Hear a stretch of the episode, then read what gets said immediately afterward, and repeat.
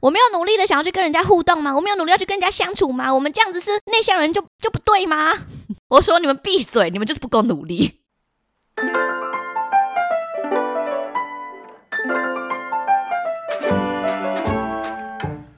Hello，大家好，欢迎收听《管不了这张嘴》，我是小赖。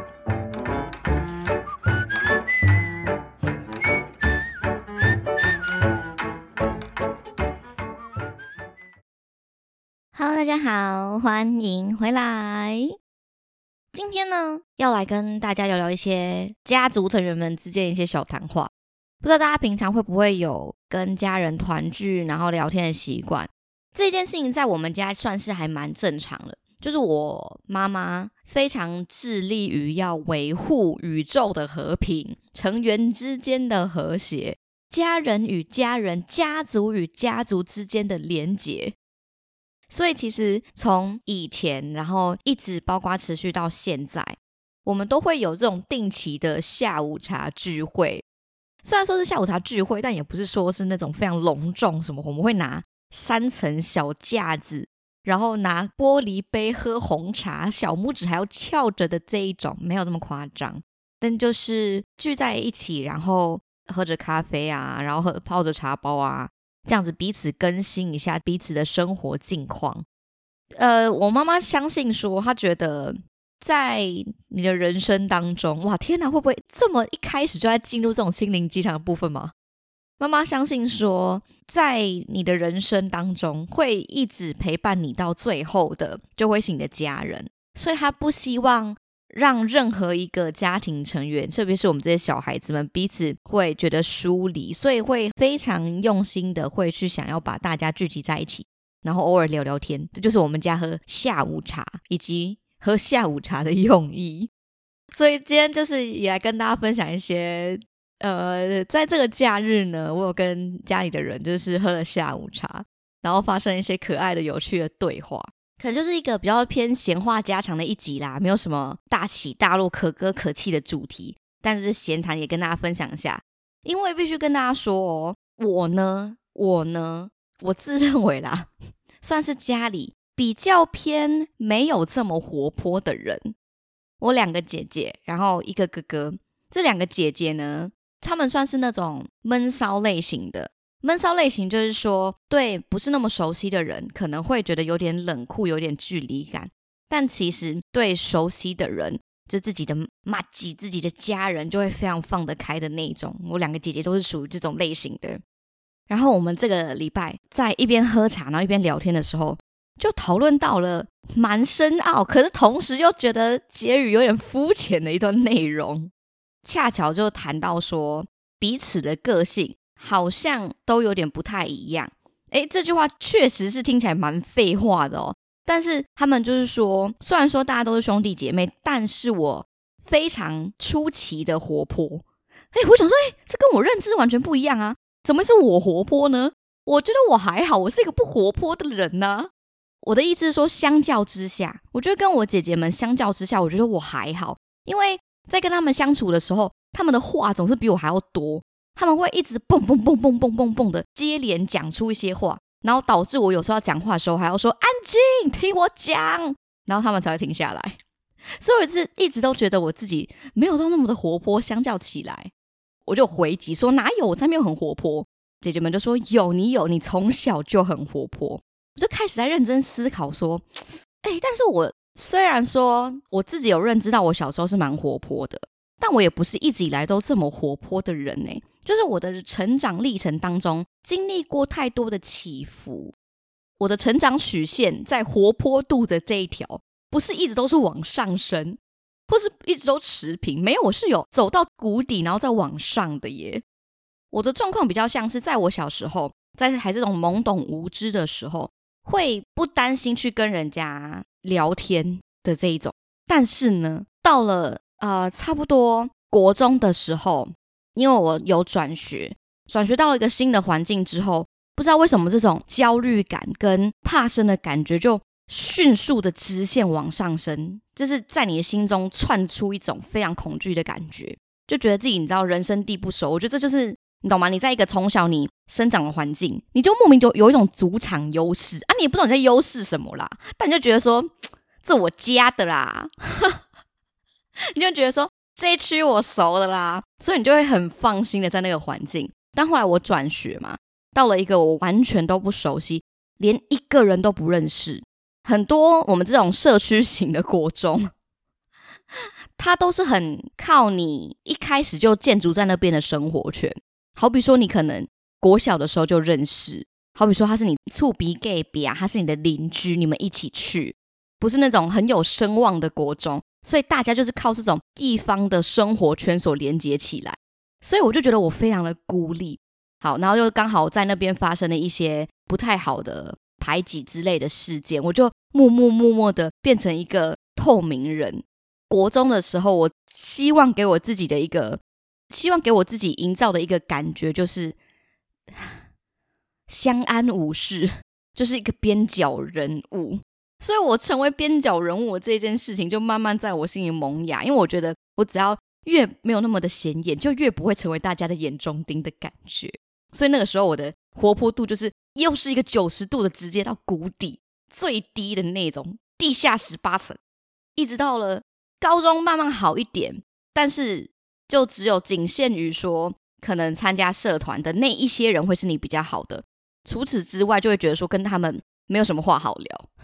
然后这件事情真的是。我觉得到去念了研究所，然后真的又再重新换了一个崭新的环境之后，我才慢慢的改善。念研究所的时候，因为我其实我那个时候的想法比较偏向是，我要想办法求生。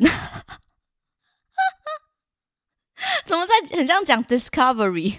现在在看动物星球频道，对，但是我就觉得这是一个求生的方式。我就要很努力的去敞开我的心胸，接受任何一切跟我互动的人事物。对于什么事情都好像很很要保有好奇心跟新鲜感，这就是我会活下来的方式。对，活泼外向这件事情对我来说比较像是一个求生的工具，大家大概理解这个意思吧？好，所以就是一个很曲折离奇、命运乖舛的一个活泼人。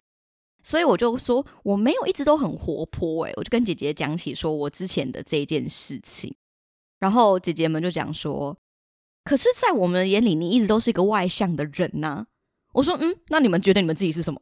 他们是内向的人。他说我们是内向的人。我说你屁，你哪里内向了？跟大家先就是在这边小小的介绍一下两个姐姐，两个姐姐基本上在于就是小孩圈里面，就是我们这些。这一代小孩里面讲话算是非常有分量，然后呢，讲话非常非常直接的那一种，他会愿意讲直接的话，也不会讲好听话讨你开心的那一种。他们在我内心当中就是一个顶，就是一个 top，没有人敢对他们有什么指点。其中一个姐姐在现在职场里面也算是透过这个个性，就是如鱼得水。但他就是自己，同时又说他觉得自己是非常内向的人。大家知道，就是我对于一个内向的人的刻板印象，就是嗯，讲话比较没有那么大声。但我姐讲话超大声，我姐讲话是会被我们舅舅啊，然后或是阿公啊、阿妈说什么嫌很吵的那一种。说到这里呢，姐姐就突然岔题了，讲到说她昨天睡觉的时候做了一个梦。对我们家的讲话方式就是这么的跳跃，可是它就是还是有办法连起来的。我努力的把这一整个逻辑变得比较通顺一点，跟大家分享。姐姐就说她昨天做了一个梦，她这个梦呢非常非常的实际跟非常的真实。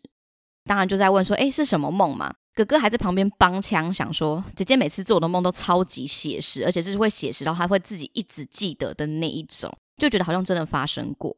他就说他昨天晚上做梦的时候，哦，他就梦到说他自己在一个海水浴场。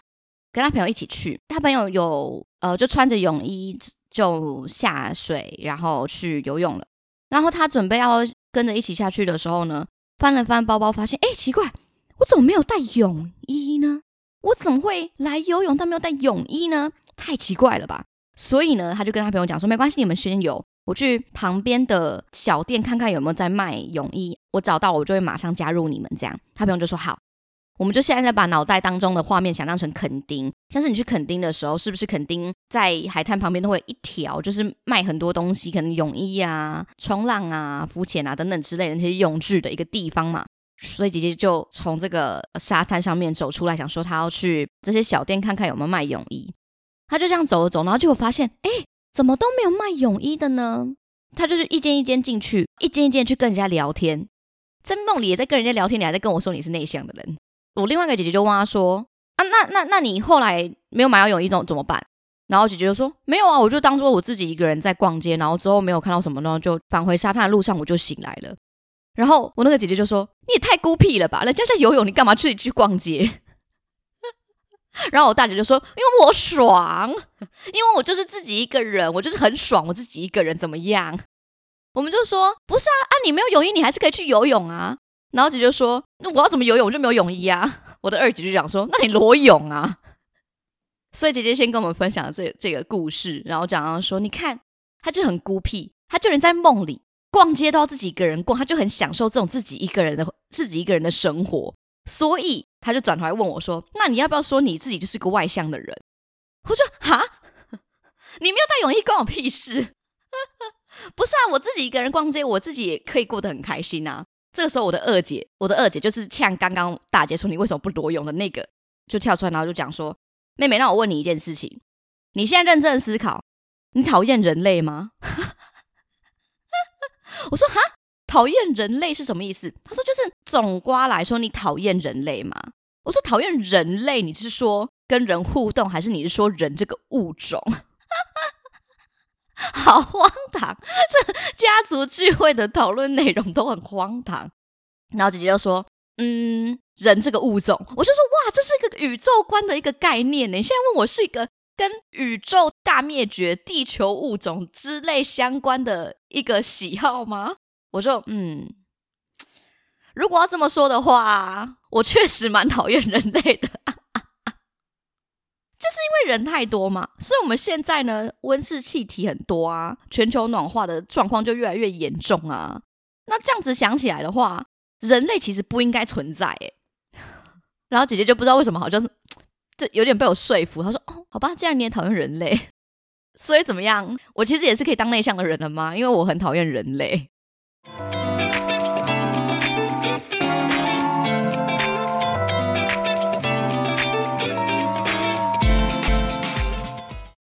姐姐她现在就是我的二姐，现在进到了一个新的公司，然后她就讲到说，这个新的新的公司带给她怎么样子不同的心境上面的改变，哎。我之前有跟大家讲过，对吧？就是你在不同的工作环境，真的是会影响到你是个怎么样的人，你的心态是怎么样，你对于未来的想法是怎么样。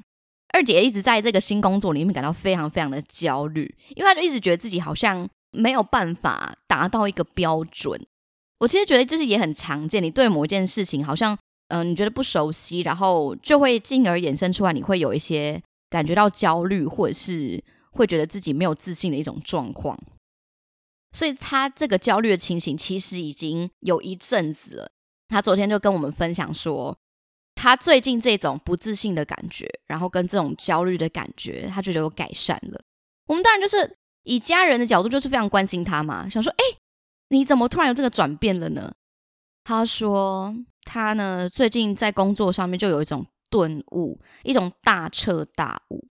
我就算今天。不在这个工作里面继续工作下去，不在这个领域工作下去，我好像也可以。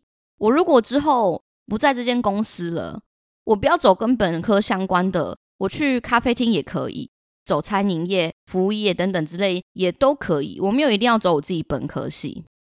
二姐之前还蛮强力的在坚持这一块，大姐就问她说：“嗯，你干嘛突然这样想？你是压力太大哦？”然后我二姐就讲说，没有，我没有觉得压力很大，我只是觉得这是我工作以来所获得的一个心境上面的改变。我二姐继续接着说，我觉得这段就是非常非常有道理，跟大家共勉之。他说他这边他获得的一个心境上面改变是，他希望他以后理想的生活观是不在意任何人的眼光，他可以想做什么就做什么。今天他选择了继续做这个工作，进到大公司。是因为做之前的工作的时候，都会有很多人一直在旁边影响他，说你明明应该要有更好的发展，你为什么就去这种小公司？或者是你薪水明明就可以开得更高啊，你为什么要开这样子的薪水？你应该就是要进到大公司看看呐，你才会知道说这个外面世界有多大。他说他今天想要进到大公司，想要拿到更好的薪水，都是因为外界的人所给他的这些话语跟期待，让他觉得他好像应该要这样。这是不是有点悬？可是同时我自己也可以理解这件事情，因为我自己算是一个转职的人嘛，所以我在放弃一个我可能过去的八年当中。一直在努力的东西，这件事情上也是有非常多的纠结，因为觉得说这件事情如果好，我真的这样做了，是不是我之前的努力就白费了？会不会人家会觉得我为什么不好好走我之前的路就好？会不会人家觉得说我就是应该要在我之前的专业再继续琢磨，这样子才是一个对的路？哇，天啊，讲到这边会不会太沉重？没有没有哦，我只是在跟大家分享说我大概理解这个想法。但是大姐好像一直没有很很理解这件事情，她就觉得什么意思？所以你今天追求更好的一个生活这件事情，是因为你觉得别人的眼光所造成的吗？我的二姐就继续问说：“那你理想的生活是什么？”我现在就是没有理想的生活啊！我觉得我之前所建筑出来的生活的景象，就是因为别人的期待，所以才建筑起来的。但是我现在觉得，我希望生活的方式就是。好好的生存，好好的活下去，简单过日子就好。因为别人的眼光而做出一些决定，这些事情他已经不想要再去管了。他甚至就是觉得说，假设今天没有自己的房子，没有很高的薪水也无所谓，就是他今天只要做他自己想做的事情，不要在乎社会的期待、外界的眼光，他想要怎么样就怎么样就好。我就在旁边点头，就嗯。我理解这件事情，这件事情我真的我真的理解。但是，身为一个本来就很害怕旁人旁人眼光的人，我也觉得这件事情不是这么容易就达到的。我确实也是一个很害怕别人眼光的人，就会觉得好像应该要去跟谁谁谁去比较，你应该要去跟跟你类似的人去比较，你好像应该要有怎么样子相对应的成长跟期待。才会符合所谓的标准，才会在别人的眼光里面是得到满意的答案的。我害怕别人眼光的程度，是我甚至是那种物理的眼光，我都觉得没办法。物理的眼光，我也会觉得说好难以招架。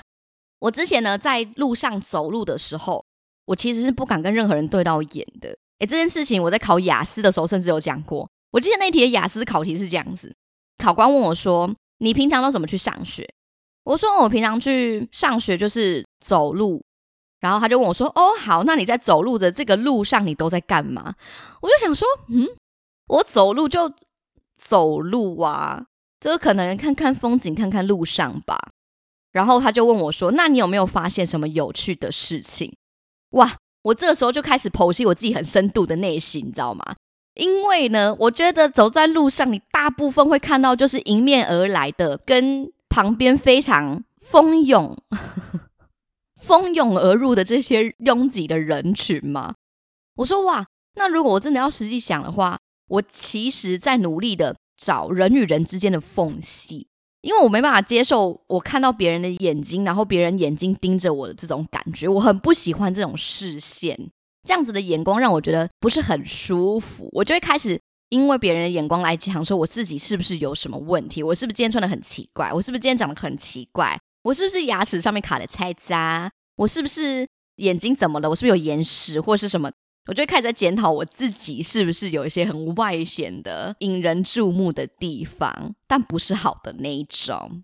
所以我就很老实的回答说：说实在的，我对于这件事情比较没有太大的自信。我虽然说在这个走路的路上，但我没有在很认真的享受，我反而都是在人与人之间找到一个我觉得我可以稍微休息的一丝空间。天哪，这个问题是不是很严重啊？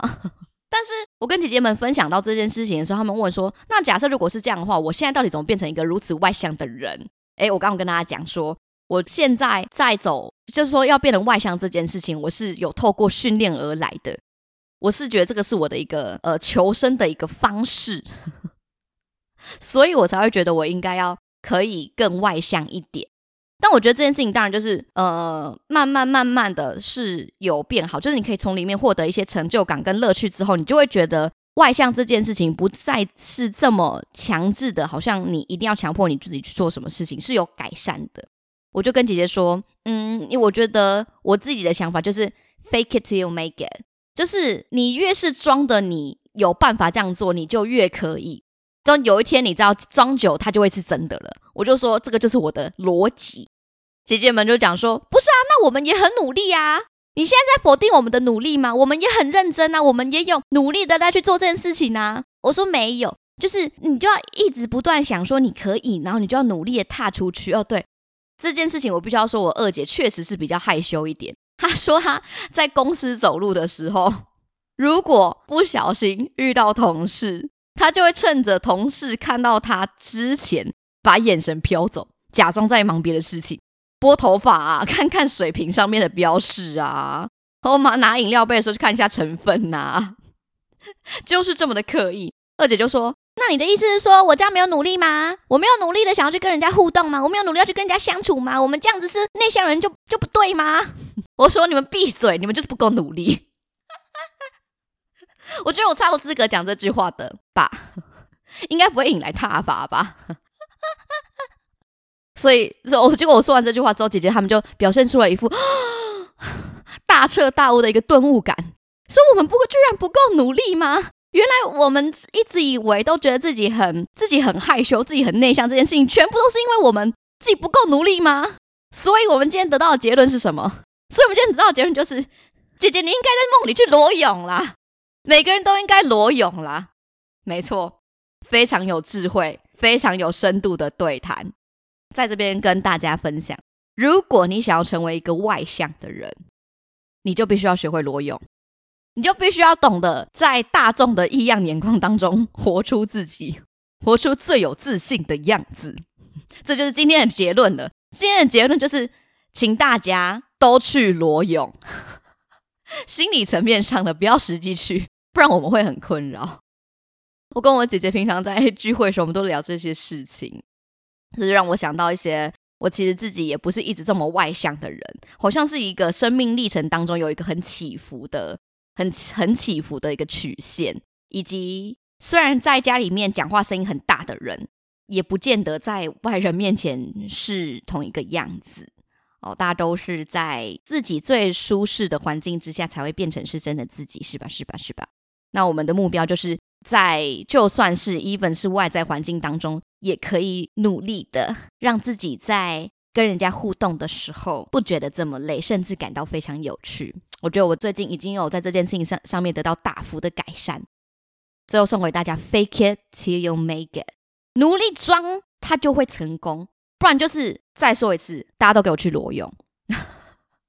好啦，这就是今天跟大家闲话家常的故事。希望大家也喜欢这种比较小品的生活内容的分享。